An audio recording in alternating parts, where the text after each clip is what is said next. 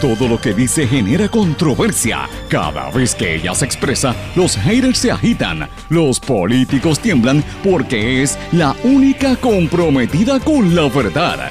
Periodista, bloguera, relacionista licenciada, analista de la noticia, escritora y le dicen la provocadora en las redes sociales. Y ahora comienza en blanco y negro con Sandra Rodríguez Coto.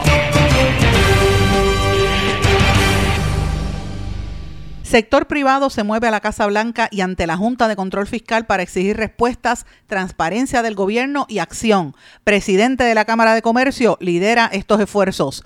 Bienvenidos a su programa en blanco y negro con Sandra para hoy jueves 29 de septiembre de 2022. Les saluda Sandra Rodríguez Coto. Hoy vamos a hablar de economía porque el sector privado de Puerto Rico está precisamente en estos momentos en la Casa Blanca reunidos para exigir que se agilice la entrega de fondos para la reconstrucción de Puerto Rico. Esto lo confirma Cameron McKenzie, presidente de la Cámara de Comercio, quien está liderando estos esfuerzos y lleva varios días en la capital federal tras exigir y lograr una reunión con la Junta de Control Fiscal reclamando también transparencia de la Junta y del gobierno de Puerto Rico. Hoy venimos con la noticia en exclusiva y con todo el detalle de lo que han estado haciendo en estos últimos días que no ha trascendido públicamente. La jueza Laura Taylor Swain no desestima la quiebra de la Autoridad de Energía Eléctrica de Puerto Rico. Administración Biden aprobó una extensión en las normas de cabotaje para permitir la entrada del barco con diésel. Se acaba la paciencia. Visita del gobernador a Peñuelas termina con airados reclamos de ciudadanos. Los manifestantes le gritaron improperios y cuestionaron su política pública después del paso del huracán Fiona. Aumentan a, a 72 los casos sospechosos de, de leptospirosis y 23 las fatalidades asociadas al paso del huracán por Puerto Rico. FEI archiva caso contra el exalcalde de Santa Isabel, Enrique Questel. Autoridad de Acueductos ajustará las tarifas a los clientes residenciales y, y se exigen que Luma haga lo propio. Y mientras tanto, pendientes al efecto del paso del huracán Ian por el estado de la Florida disminuyó su paso, pero ha sido devastador en muchas zonas donde viven también muchos puertorriqueños. Vamos a hablar de estas y otras noticias en la edición de hoy de En Blanco y Negro con Sandra. Este es un programa independiente sindicalizado que se transmite a través de todo Puerto Rico en una serie de emisoras que son las más fuertes en sus respectivas regiones. Estas emisoras son Cadena WIAC compuesta por WYAC 930 AM Cabo Rojo Mayagüez, WISA WISA 1390 AM en Isabela, WIAC 740 AM San Juan Ponce. También nos sintonizan por WLRP 1460 AM Radio Raíces, La Voz del Pepino en San Sebastián y por X61 que es el 610 AM y el 94.3 FM Patillas, Guayama y toda la zona del sureste y este del país. Vamos de lleno con los temas para el día de hoy en blanco y negro con Sandra Rodríguez Coto. Muy buenas tardes y bienvenidos a esta edición de En Blanco y Negro con Sandra. Hoy es jueves 29 de septiembre, ya este mes prácticamente se terminó, un mes que ha sido extremadamente duro para todos nosotros en Puerto Rico y los puertorriqueños en la diáspora que están experimentando particularmente en el estado de la Florida, pues las repercusiones de lo que ha sido este temible y terrible huracán Ian. Eh, y es bien devastador lo que hemos estado viendo desde ayer y desde antes de ayer, primero con lo que sucedió en la isla de Cuba, la destrucción en Cuba, las inundaciones particularmente en la provincia de La Habana y todo lo que eso conlleva. La isla completa de la Antilla Mayor estuvo sin el servicio eléctrico y de ahí siguió con más fuerza y cogió más fuerza ese huracán para el estado de la Florida, donde vive prácticamente más de un millón de puertorriqueños. Muchos lo consideran el, el municipio 79 de nuestro país. Así que pues hemos estado viendo las imágenes gente que no se quería salir y estaban en la playa a las primeras horas y ese olaje terrible, eh, peces y hasta tiburones que los vieron entrar en, zonas de zonas urbanas porque el mar se metió. Eh, muy terrible la devastación. Vamos a estar hablando en breve sobre esto y también sobre las noticias importantes del día de hoy, que son muchas, pero hoy quiero comenzar el programa con una información un poco distinta, ustedes escucharon en los titulares, y quiero hablar de la economía de Puerto Rico. ¿Y por qué de la economía de Puerto Rico? Pues mire, precisamente por eso, porque tenemos que amarrarnos bien los pantalones o las faldas, la cintura, vamos a ponernos de esa manera, amarrarnos bien las correas y, remar todos hacia sacar a Puerto Rico de este hoyo económico en el que estamos. Y quiero eh, decirlo porque, señores, estamos viviendo un escenario muy difícil a nivel internacional, a nivel regional y obviamente en Puerto Rico. Tenemos una Junta de Control Fiscal impuesta hace un montón de años, dirigiendo el futuro de este país. Tenemos una competencia desleal para, para el capital puertorriqueño de todas estas empresas y empresarios que vienen con prácticamente han creado en Puerto Rico un paraíso fiscal y no tienen que pagar contribuciones federales eh, y están en una le ponen en total desventaja al, a lo que queda de capital boricua y en tercer lugar todas estas calamidades que hemos vivido con unos gobiernos que uno tras otro siguen siendo objeto de corrupción. Así que es, esta es la tormenta perfecta, más allá de lo que pasó por, por Fiona, que terminó de tumbarnos el sistema eléctrico y demostrar la fragilidad del mismo. Más allá de eso, estamos en un escenario perfecto para que Puerto Rico o, eche para adelante o se termine de hundir. Y no podemos darnos el lujo de que Puerto Rico se hunda.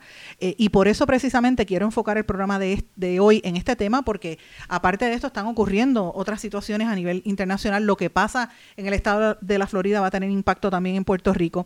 Y quiero también en, en ese contexto traer en el programa de hoy una noticia exclusiva que nosotros estamos trabajando hace varios días cuando tuve la oportunidad de conversar con una serie, un sinnúmero de presidentes de diferentes entidades comerciales, industriales, del sector económico de nuestro país, el sector productivo, todo el mundo remando para el mismo lado, hablando de la dificultad que hay en tratar de echar hacia adelante la economía con la lentitud que ha habido para el proceso de reconstrucción porque el gobierno de los Estados Unidos tanto bajo el presidente Trump como eh, bajo el incumbente Joe Biden se han tardado en dar los dineros, las ayudas para que Puerto Rico eche hacia adelante, en parte pues por la polémica que había en el gobierno, los dos gobiernos anteriores, el de Ricky Rosselló y el de Wanda Vázquez, la corrupción y el, la pelea que había con Trump, eso no lo podemos evitar.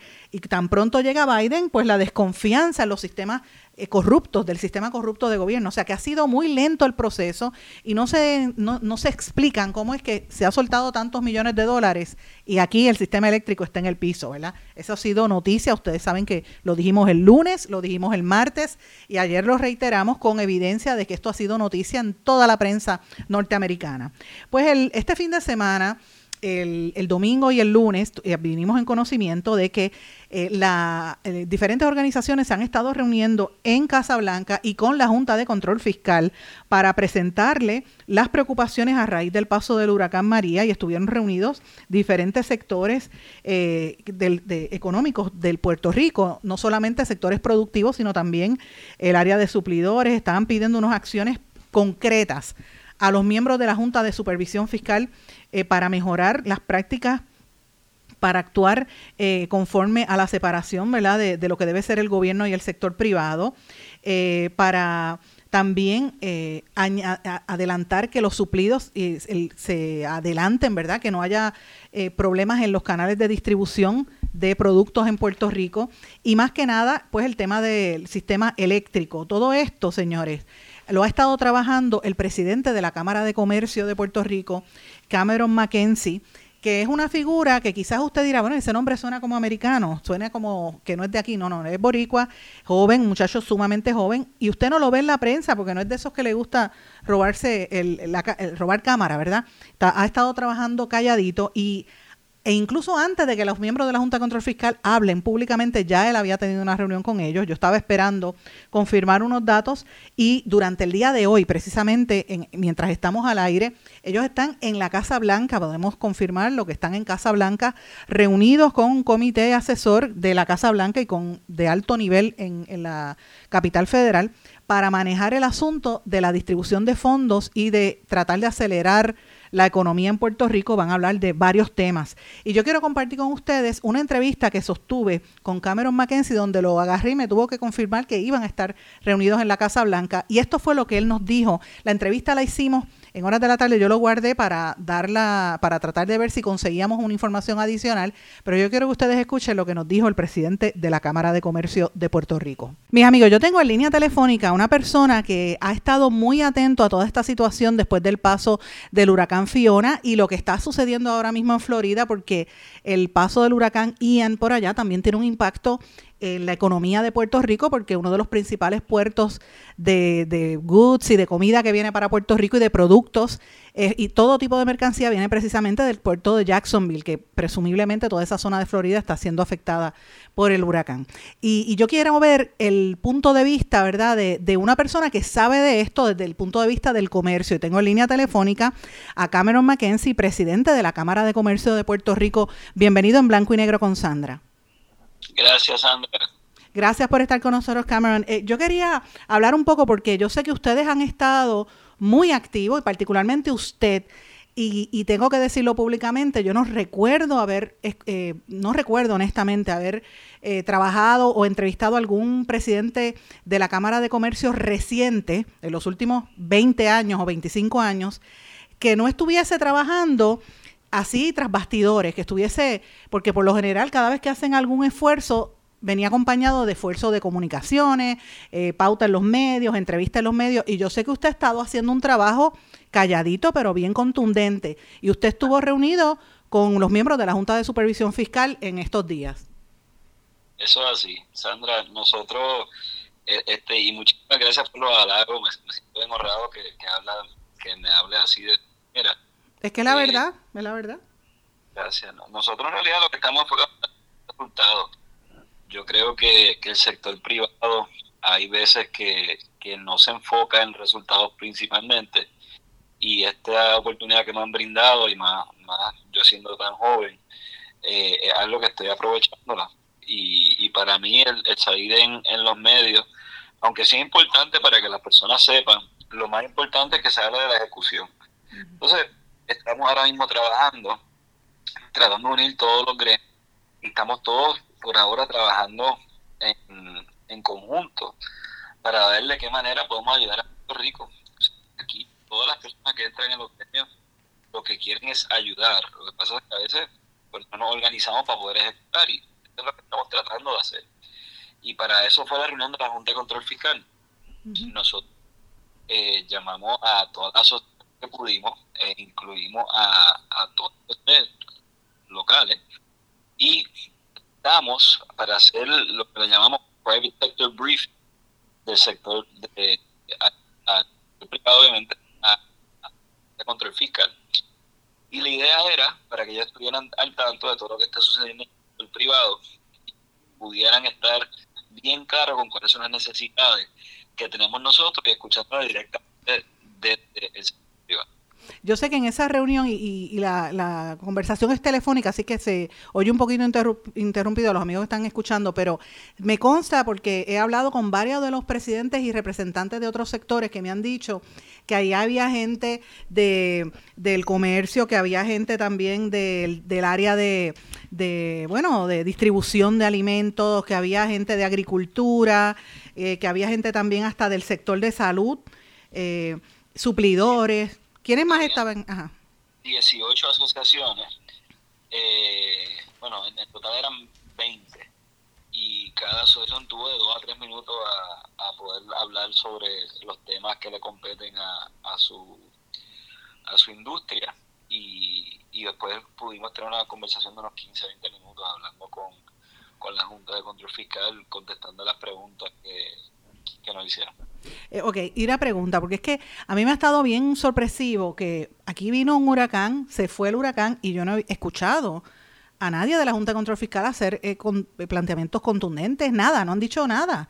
y, y, ese silencio, pues, a mí me sorprende porque no se supone que sea la Junta de Control Fiscal quien supervise las finanzas del país. Ahí no, no sabría ni qué decirte.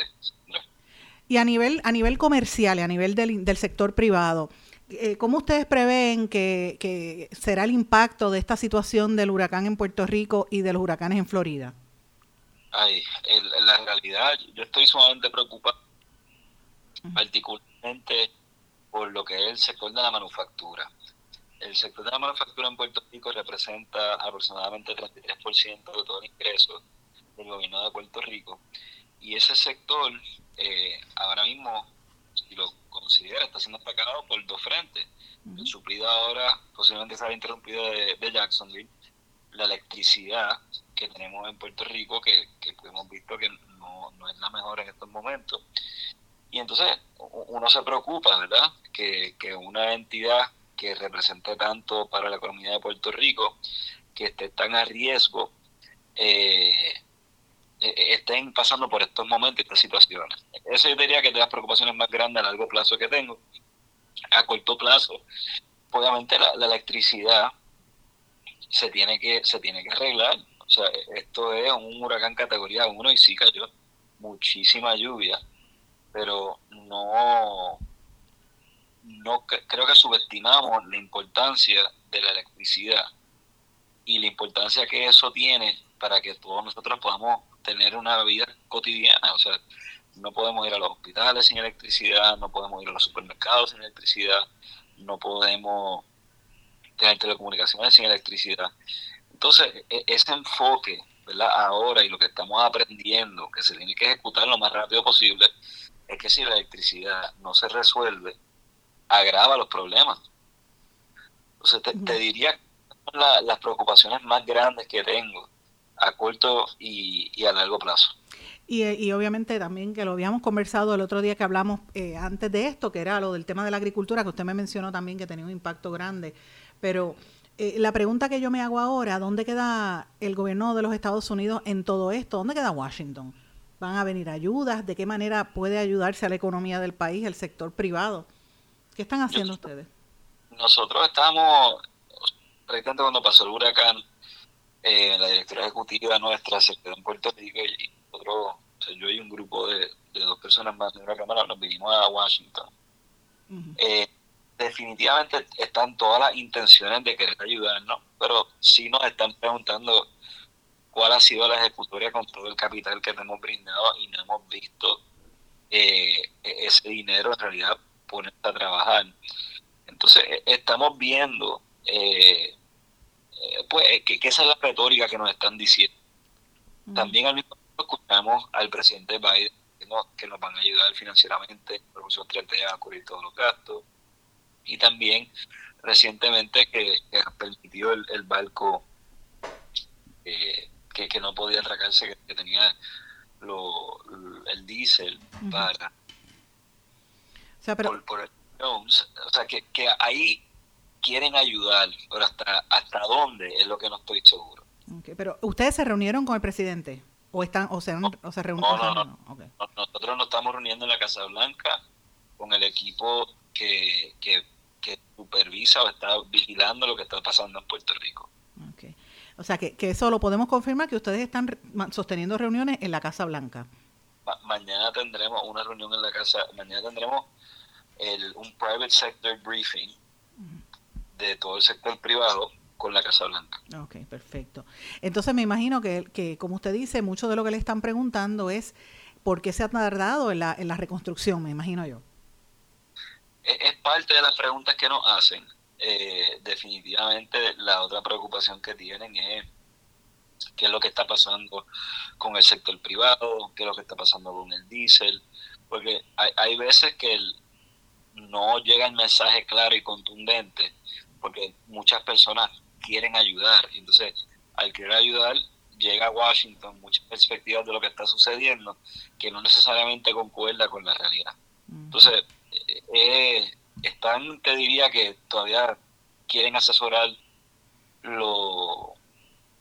Eh, quieren estar claros con todo lo que está pasando en Puerto Rico antes de tomar, yo te diría que cualquier acción contundente. La pregunta viene porque, por ejemplo, uno de los elementos clave que hemos visto en los últimos tres años, pero particularmente en los últimos seis meses, ha sido todas estas actividades del gobierno federal, las autoridades federales, persiguiendo la corrupción gubernamental. Entonces la percepción allá afuera es que se roban el dinero y que hay corrupción gubernamental. Hay un caso que tiene también, por ejemplo, acusada una ex gobernadora y el incumbente tiene también un caso porque tiene el, caso del Super PAC, el, de recaudación de, aunque él no esté involucrado, por lo menos eso fue lo que dijo la Fiscalía Federal, pero, pero era su comité de campaña. Eh, eh, el gobierno federal y en la Casa Blanca le ha preguntado al sector privado sobre este tema de la corrupción.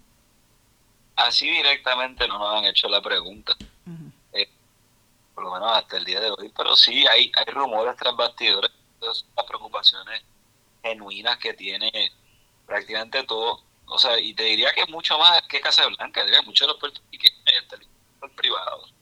O sea, nosotros, de la perspectiva, de por lo menos de la Cámara de Comercio, lo que queremos que ejecuten la obra, que empiece a fluir el dinero, que eso es lo que nos va a dar a nosotros la protección de tener una economía más saludable en estos momentos de crisis mundial. Estamos viendo un, una inflación dramática, un incremento en tasas de interés. Estamos en una guerra en Ucrania y Rusia y nosotros tenemos la capacidad por esos fondos federales de combatir cualquier complejidad que se dé a nivel mundial, que es lo que se ve es una recesión, con esos fondos federales. Entonces, te diría que el enfoque es, vamos a tratar de darle lo más claridad posible a estos fondos federales desde, la perspectiva del sector privado, para que ese dinero fluya y nosotros estemos en una posición donde el sector privado, la economía de Puerto Rico pueda defenderse de lo que se lo que se prevé que va a venir, ¿verdad? Porque es que ya todos los indicadores, como usted bien, bien lo menciona, yo he estado viendo muy de cerca lo que pasa con Ucrania. Estados Unidos pidió que todos los ciudadanos estadounidenses salgan de Rusia o sea, están ocurriendo muchísimas cosas y a eso añádale lo de los, los huracanes allí, el, huracán Ian y, el Fiona. Eh, evidentemente, pues todo esto tiene un impacto. Eh, ¿Cuáles serían entonces luego de eso el, próximo paso a nivel local? ¿Qué, ¿Qué, plan tienen ustedes en Puerto Rico?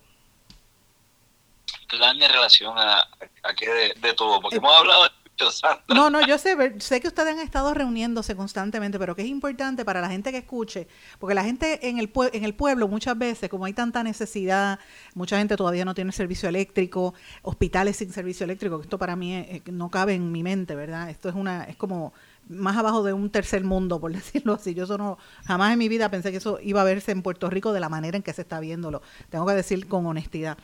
Eh, y yo me imagino el impacto que esto tiene para pequeños y medianos comerciantes, para sectores productivos del país, que no se dice públicamente. O sea, yo, yo me imagino las oportunidades que se le, se le dificulta al sector privado. Entonces, uno, uno se pregunta, ¿hará falta que el sector privado eh, asuma un control o una, una postura más fuerte que el mismo gobierno? ¿O, qué es lo próximo? ¿Qué, debe hacer el ciudadano para apoyar al sector privado? ¿Qué, qué, debe ser? ¿Qué, ¿Qué es lo próximo que debemos hacer como pueblo?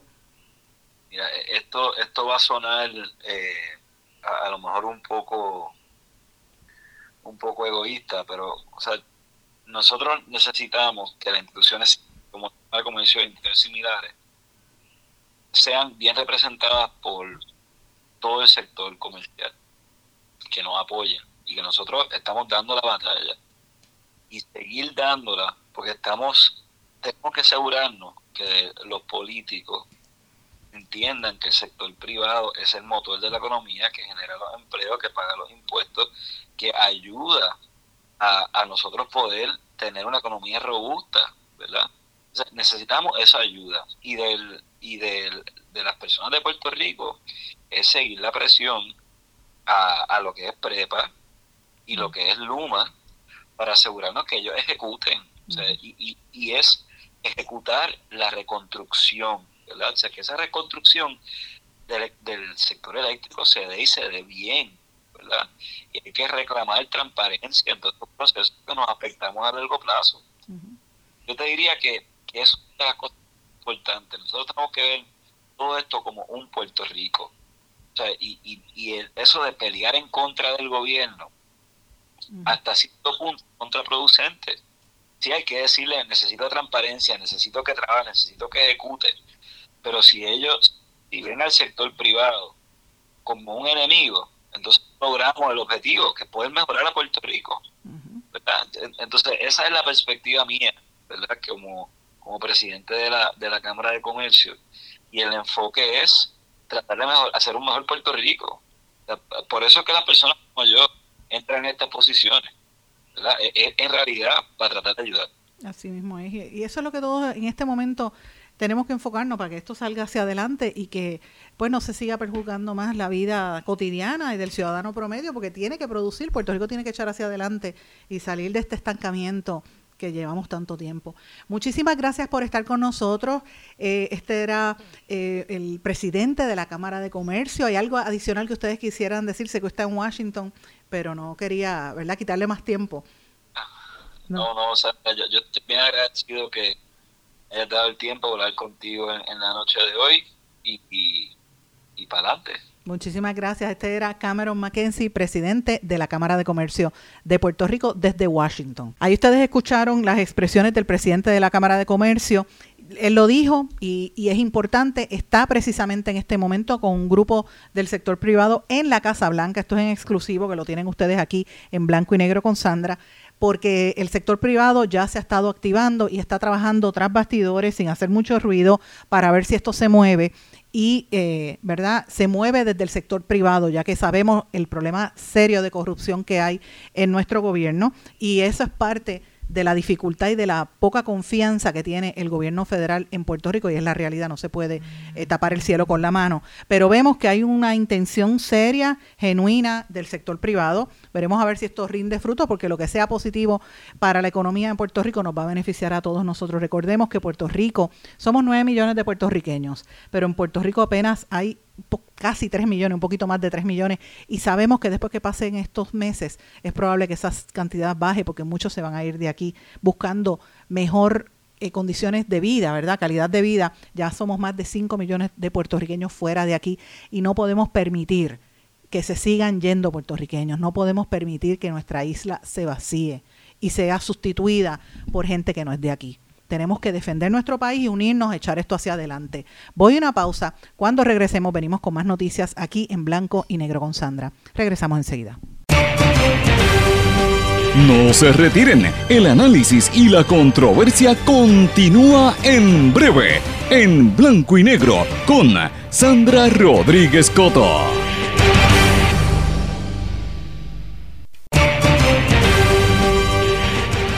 Ya regresamos con el programa de la verdad en blanco y negro con Sandra Rodríguez Coto. Y regresamos en blanco y negro con Sandra. Bueno, tengo que seguir hablando sobre el tema de la Junta de Control Fiscal porque esto es algo serio tal y como mencionamos en el segmento anterior, el sector privado está presionando a que la Casa Blanca actúe y el gobierno también y exigen transparencia. Pero mire lo que está pasando a nivel de la Junta de Control Fiscal, que como usted y, el público, le recuerdo al público, debe, debe reconocer, no tiene un director ejecutivo y usted podrá estar a favor o en contra de la Junta de Control Fiscal. La realidad es que eso está ahí, esto es una orden impuesta por el gobierno de los Estados Unidos sobre Puerto Rico y estas siete personas que no tienen nada que ver con nuestro país, que no fueron electas, solo que están tomando las decisiones fiscales y gastando una millonada en contratos con abogados y con eh, cabilderos y todos los, contratistas que tienen que lo pagamos nosotros, el pueblo de Puerto Rico. Pues mire, ahora la jueza Laura Taylor Swain, que es la que de verdad manda en Puerto Rico sobre el aspecto de la deuda, decidió que no va a desestimar la quiebra de la Autoridad de Energía Eléctrica y esto, al dejar en suspenso esto, pues este, como no se acaba de nombrar un síndico, que era lo que la gente esperaba, le están exigiendo a la Junta de Control Fiscal que para el primero de diciembre presente el plan de ajuste de esta deuda. Eh, y esto es fuerte porque imagínense, llevamos apenas una semana del paso del huracán Fiona, que ya se estima en más de 3 mil millones de dólares los daños ocasionados a la red eléctrica y al país. Entonces ahora la jueza dice, mire, no, no, no, le sacó la alfombra de los pies a los bonistas de la Autoridad de Energía Eléctrica y a las aseguradoras municipales de la deuda y le dijo, no, usted me tiene que traer un plan y vamos para adelante con este tema de la quiebra. Eh, y esto es muy serio. Eh, ya se supone que para el verano del año que viene se tenga ya un plan de ajuste de la deuda de esa de lo que era la corporación de la Autoridad de Energía Eléctrica, lo que esa deuda que se viene arrastrando y en lo que se daba, ellos estaban tratando de hacer una mediación en la en, el problema, pero en lo que se da eh, las reclamaciones de los acreedores estaban en suspenso. Al, al seguirlo, pues ahora hay que ver qué va a pasar, ¿verdad? Porque estamos hablando de unas reclamaciones que son de más de 8 mil millones de dólares que habían pedido, lo, eh, ¿verdad? Que, que, se desestimara el caso de la quiebra, eh, pero al no hacerlo, por lo tanto, le llenó el cuarto de agua a la Junta de Supervisión Fiscal y al Comité de Acreedores no asegurado. E incluso si usted es jubilado o usted fue trabajador o es trabajador de la Autoridad de Energía Eléctrica, sepa que esta decisión de la jueza Laura Taylor Swain también tiene un impacto nefasto sobre todos ustedes eh, y sobre el proceso de la bancarrota de Puerto Rico. Y este proceso eh, se, se, había abortado en septiembre cuando la Junta de Control Fiscal y los bonistas, los, los, los aseguradores eh, principales, los municipales, no habían podido llegar a un acuerdo. ¿Por qué esto es importante, señores? En palabras sencillas, porque esto va a extender la agonía económica que tiene nuestro país en un momento donde todavía no nos acabamos de levantar. Todavía la gente está sufriendo los estragos de María y han pasado cinco años, llega Fiona y mire lo que pasa con la jueza Laura Taylor Swain. Así que esto es una decisión muy, muy fuerte, muy difícil y aquí hay que ponerse para su número. El gobierno y el sector privado tienen que tratar de, eh, mejorar y trabajar en transparencia para que esto se encamine, pero es que no hay, no hay de otra. Por eso es que eh, ya entiendo las razones por las cuales todos estos, eh, ¿verdad? los empresarios y los directivos de los distintos sectores económicos se han tenido que mover porque de lo contrario es como si no tuviéramos un gobierno, es, es, lo que uno tiene que pensar, ¿verdad? Y esto lo ato a la información que trascendió en horas de la tarde de ayer que el secretario de Seguridad Interna de los Estados Unidos, Alejandro Mayorkas, eh, eh, aprobó, anunció que la administración Biden aprobaba finalmente una exención a las normas de, de, cabotaje para permitir a Puerto Rico la entrada del barco este que viene con una bandera de las Islas Marshall que tiene diésel y que puede eh, pueda desembarcar en el puerto de Peñuelas. y esto es todo el mundo sabe que la ley de las leyes de cabotaje pues imponen unas sanciones muy fuertes sobre Puerto Rico, unas restricciones muy fuertes sobre Puerto Rico que lo encarece todo, así que esto es bastante duro. Pero señores, como si eso no fuera poco, ¿verdad? Como si el agua no se le estuviera llenando del el cuarto de, agua a los puertorriqueños. Mire lo que le pasa al gobernador. Y ustedes saben que yo llevo varios días desde que pasó el huracán alertando de que la gente ya no tiene paciencia, que no es el mismo Puerto Rico después del paso del huracán María, que yo estoy notando a la gente con una agresividad y un coraje y un encono. Y, y además usted le añade el tema de salud mental. El ambiente no está para galletitas. O sea, la gente no tiene paciencia. Y yo creo que por eso es que el gobierno tiene que ser bien cuidadoso con las estrategias que implemente. Por eso fue que este fin de semana, y usted puede buscarlo en mi blog y lo discutimos aquí, criticamos ese, esa obsesión de los políticos de tomarse fotos con las viejitas y con la gente encamada y utilizar el dolor ajeno para hacer campaña política, porque la gente ya no tolera eso.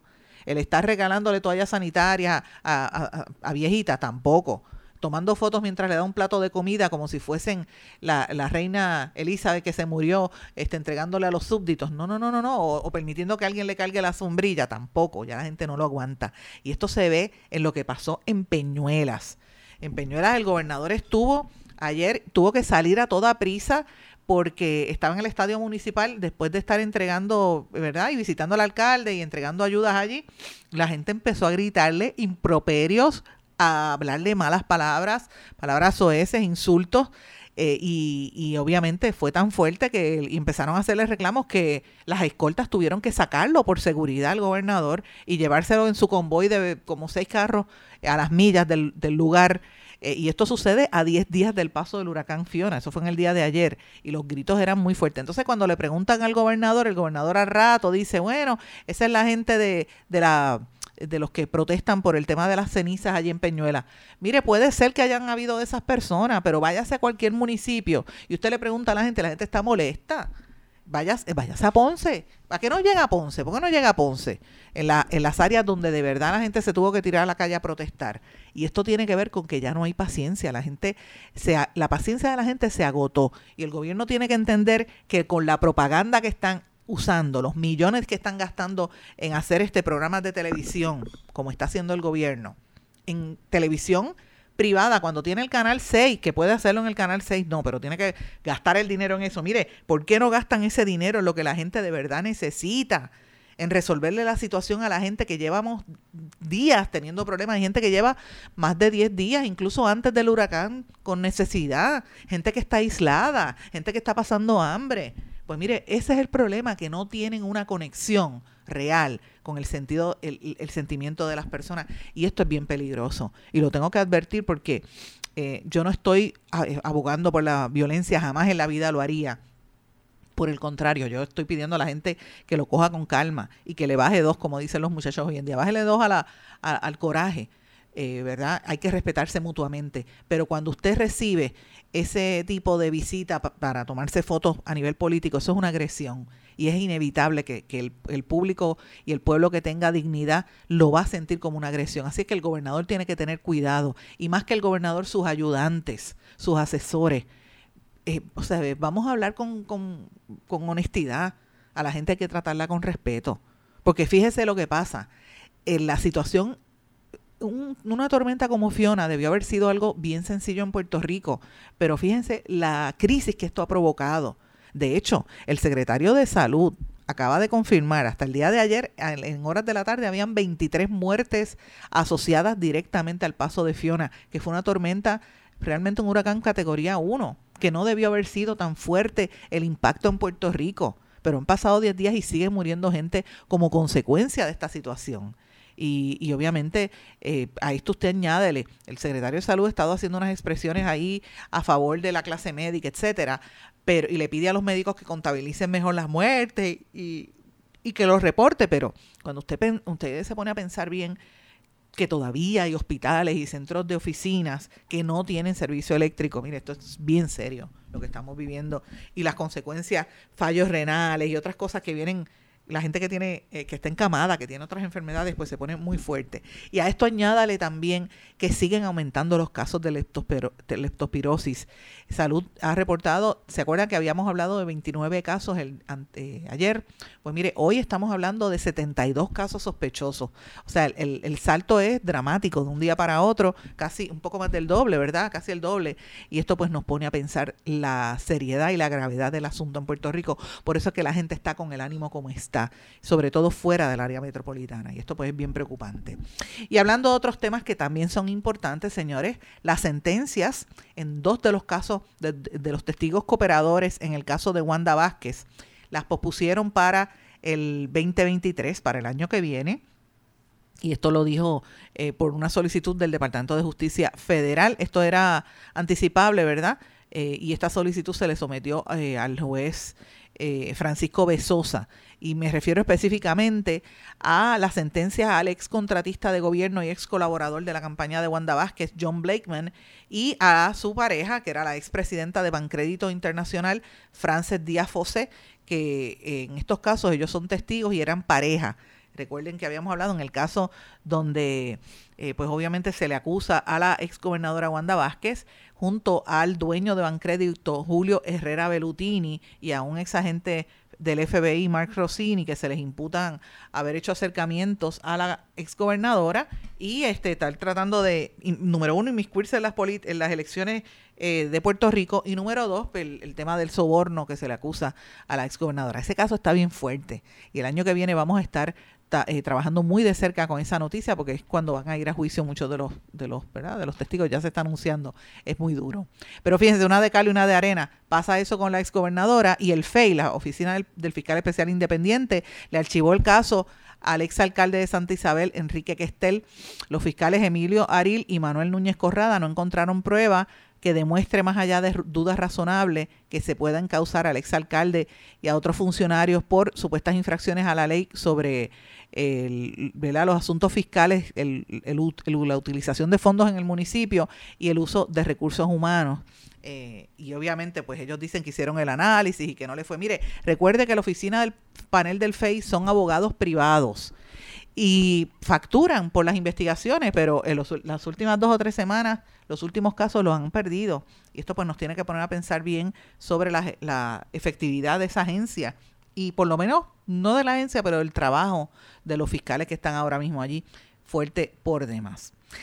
Señores, y pero una de cal y una de arena, hay cosas positivas dentro de todo esto que estamos hablando. Una de estas es que el multimillonario, el empresario puertorriqueño Orlando Bravo, anunció la donación de no uno ni dos, 10 millones de dólares para los damnificados por Fiona y que esto va a ser específicamente dirigido a mejorar entre 3.000 a 3.500 casas, sobre todo en la zona oeste y en los municipios más afectados, los municipios que más se van a beneficiar son algunos de los mismos que él había ayudado en el 2018, Mayagüez, Salinas, San Germán, Calley, Loíza y Cabo Rojo. Y recuerden que Orlando Bravo es un puertorriqueño, un empresario eh, que ha tenido muchísimo éxito en, en el área de finanzas y se ha hecho uno de los hombres más ricos del mundo, ¿verdad? Y tiene esta fundación, el Bravo Foundation, y está anunciando esto. Eh, y otra buena noticia antes de irnos a la pausa, que ya se anunció, se supone que el 90% de los clientes de la Autoridad de Acueductos estén con el servicio, según se informó por la presidenta Doriel Pagan, pero dice que van a ajustar las tarifas de los clientes residenciales, o sea que van a haber una baja en la factura. La pregunta es, ¿lo va a hacer Luma? La Oficina Independiente de Protección al Consumidor está recomendándole a Luma que baje la factura del próximo mes. Veremos a ver si Luma cumple con eso. Hay que estar pendiente. Así que esté pendiente a su factura cuando le llegue, porque puede estar dos semanas sin luz y, y a lo mejor le cobran el doble uno no sabe, porque con Luma uno no sabe qué esperar. Están eh, dando noticias de que no hay, de que han restablecido el sistema eléctrico, pero le mienten al país porque la realidad es que no han reparado unas líneas importantes eh, en la transmisión que, alimenta a muchas regiones. Así que la, la, información que están dando no es del todo correcta. Voy un paso y a una pausa, regresamos enseguida. Cuando regresemos vamos a hablar de lo que ha pasado luego del paso del huracán Ian por la Florida. Regresamos enseguida. No se retiren, el análisis y la controversia continúa en breve, en blanco y negro, con Sandra Rodríguez Coto. En mi pueblo se chinchorrea bien duro. Aquí me cubre mi plan médico y en tu pueblo también. En mi pueblo es donde tenemos las mejores vistas.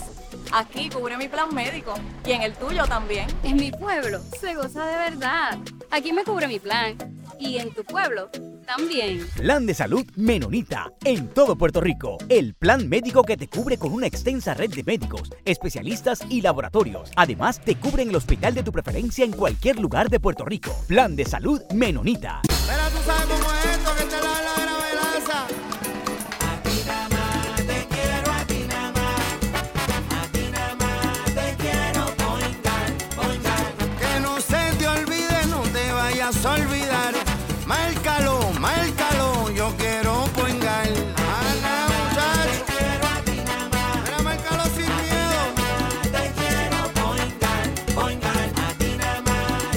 Yo quiero Point Guard. Quites el dolor de cabeza con sus obligaciones de contabilidad con los servicios que presta Villalba y Villalba Company. Directo, personal y con sensibilidad humana. Lo que se busca es un verdadero asesor de contabilidad para todo tipo de servicio de contabilidad, pago de IBU, pago de nómina, informes trimestrales y anuales y otros. Ofrecen servicio directo personalizado. Villalba y Villalba Company. Para orientaciones, su teléfono el 939-336-5774. 939-336-5774. Y ya regresamos con el programa de la verdad, en blanco y negro, con Sandra Rodríguez Coto.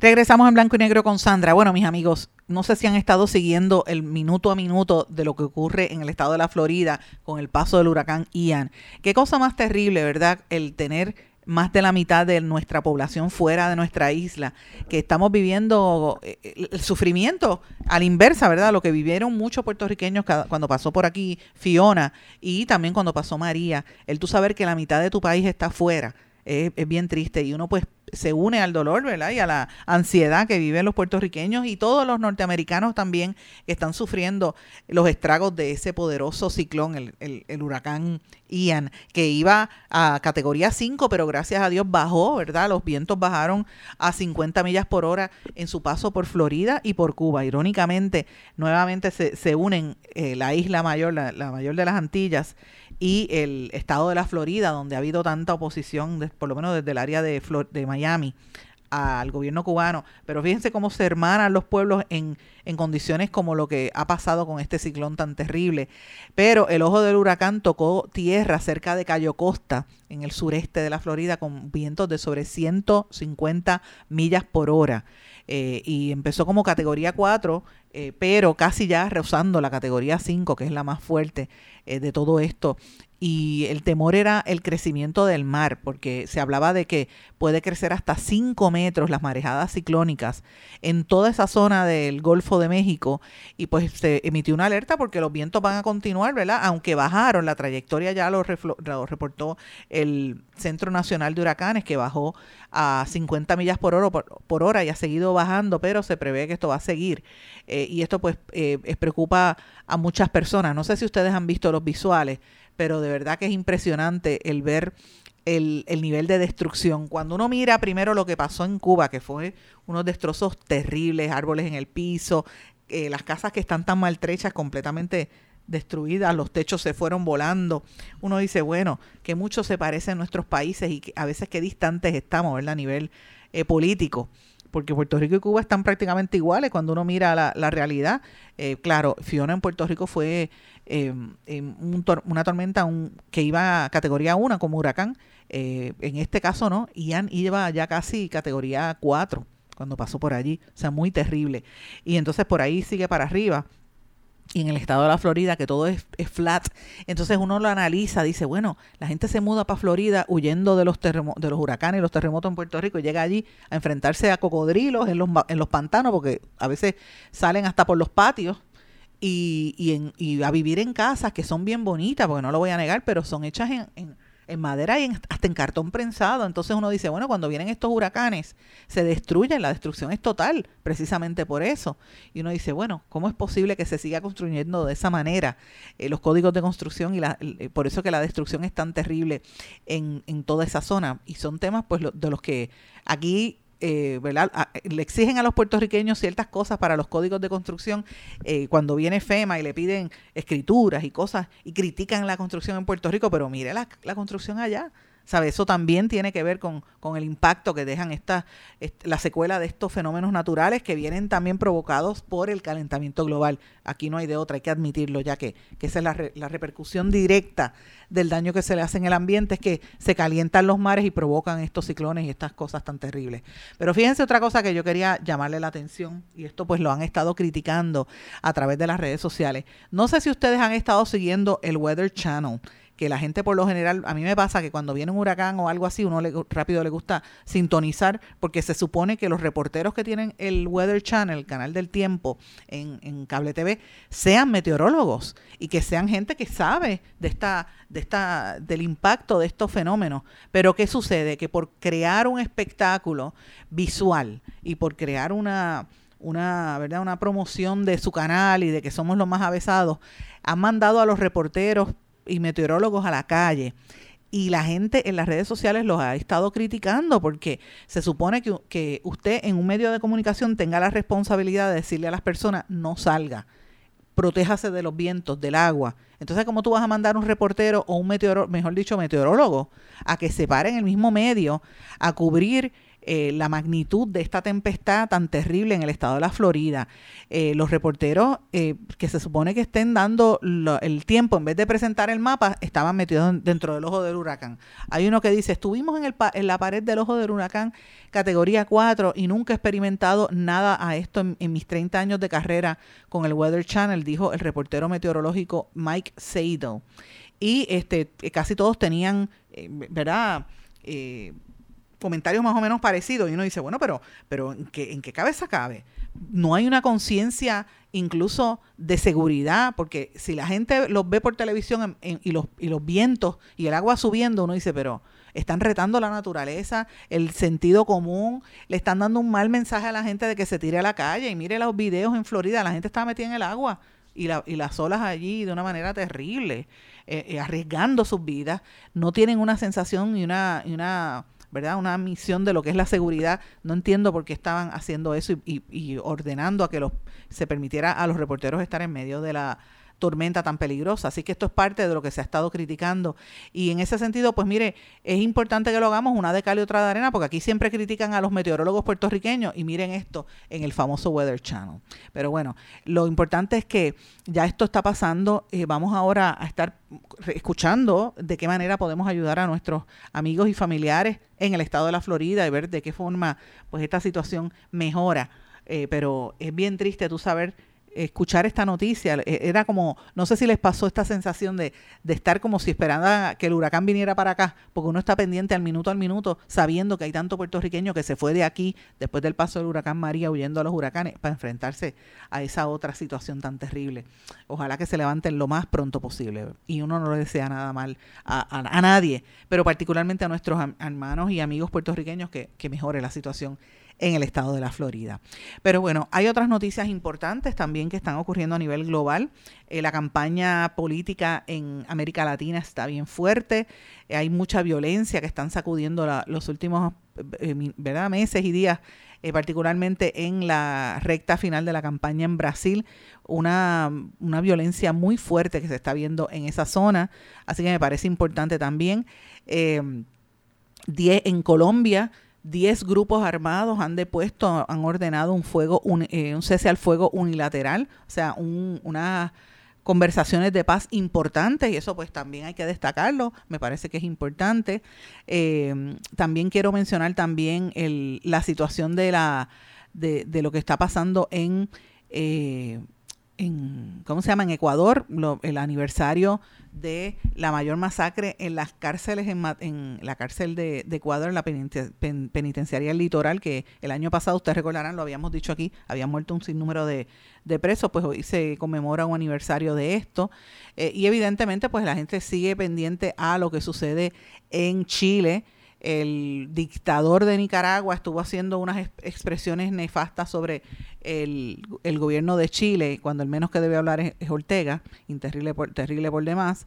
Y en los Estados Unidos, cierro con esta noticia, Estados Unidos amenazó con imponer nuevas sanciones a Moscú si se anexionan a los territorios ucranianos. Fíjense que ha sido el discurso de los últimos dos días, eh, la escalada en las tensiones entre Estados Unidos y Rusia y, y, a favor de toda esta situación de, eh, de, la, de Ucrania, la postura de Ucrania. Y esto pues tenemos que estar con mucha preocupación, muy pendientes a esta información, porque esto, eh, obviamente, es- está difícil el lograr que se llegue la paz en, el momen- en un momento allí, cuando incluso hasta los mismos ah, norteamericanos, Estados Unidos, reconoció que no puede procesar los crímenes de guerra que se están eh, adjudicando, que están ocurriendo ahora mismo en Ucrania.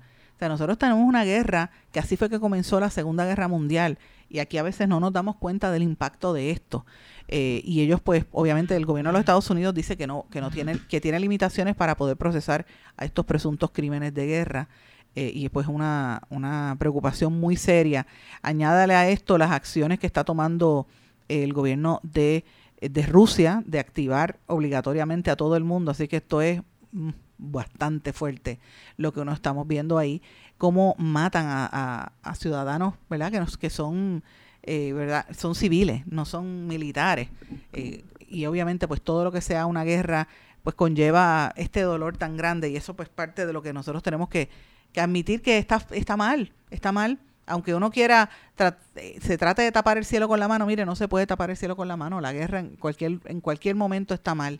Eh, y y el- la preocupación que hay es que esto siga escalando a nivel internacional eh, y esto pues va a tener una repercusión en el tema del, del dinero, en el tema de la economía, va a afectarnos a todos nosotros y pues ahí está la preocupación grande cada vez que yo veo estas noticias internacionales. Por lo menos una de, una de cal y otra de arena, la, el, el equipo de baloncesto femenino sigue dando triunfos, eh, han hecho historia al clasificar en, en- y, y ganarle entre la- a los mejores eh, equipos a nivel internacional en este mundial. Así que por lo menos ahí usted tiene una, una noticia positiva dentro de todas estas vorágines de cosas negativas que estamos viendo a nivel global. Así que yo le pido a la gente que se enfoque en estos temas, que vea esas cosas tan bonitas, ¿verdad? De, de el esfuerzo de estas muchachas, tratar de echar hacia adelante y, y romper este el récord, romper un poco la historia eh, y, y- y demostrar que las mujeres pueden lograr muchísimo más, ¿verdad? Todo lo que se proponga las mujeres lo pueden lograr al, al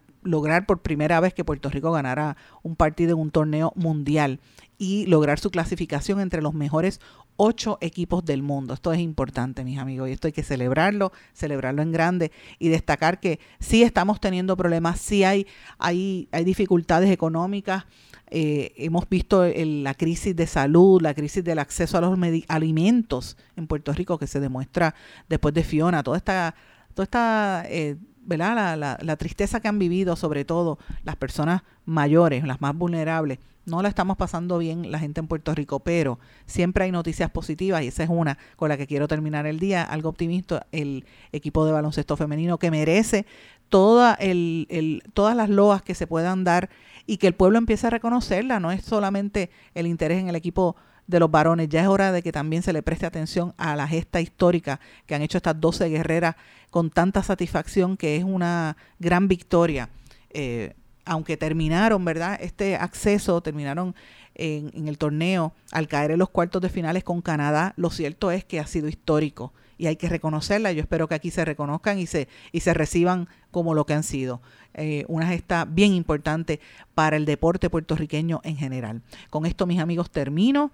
No sin antes desearles a todos que pasen muy buenas tardes, estén pendientes a las informaciones que vamos a estar publicando en nuestro blog y nos volvemos a encontrar mañana en otra edición más de En Blanco y Negro con Sandra. Será hasta entonces.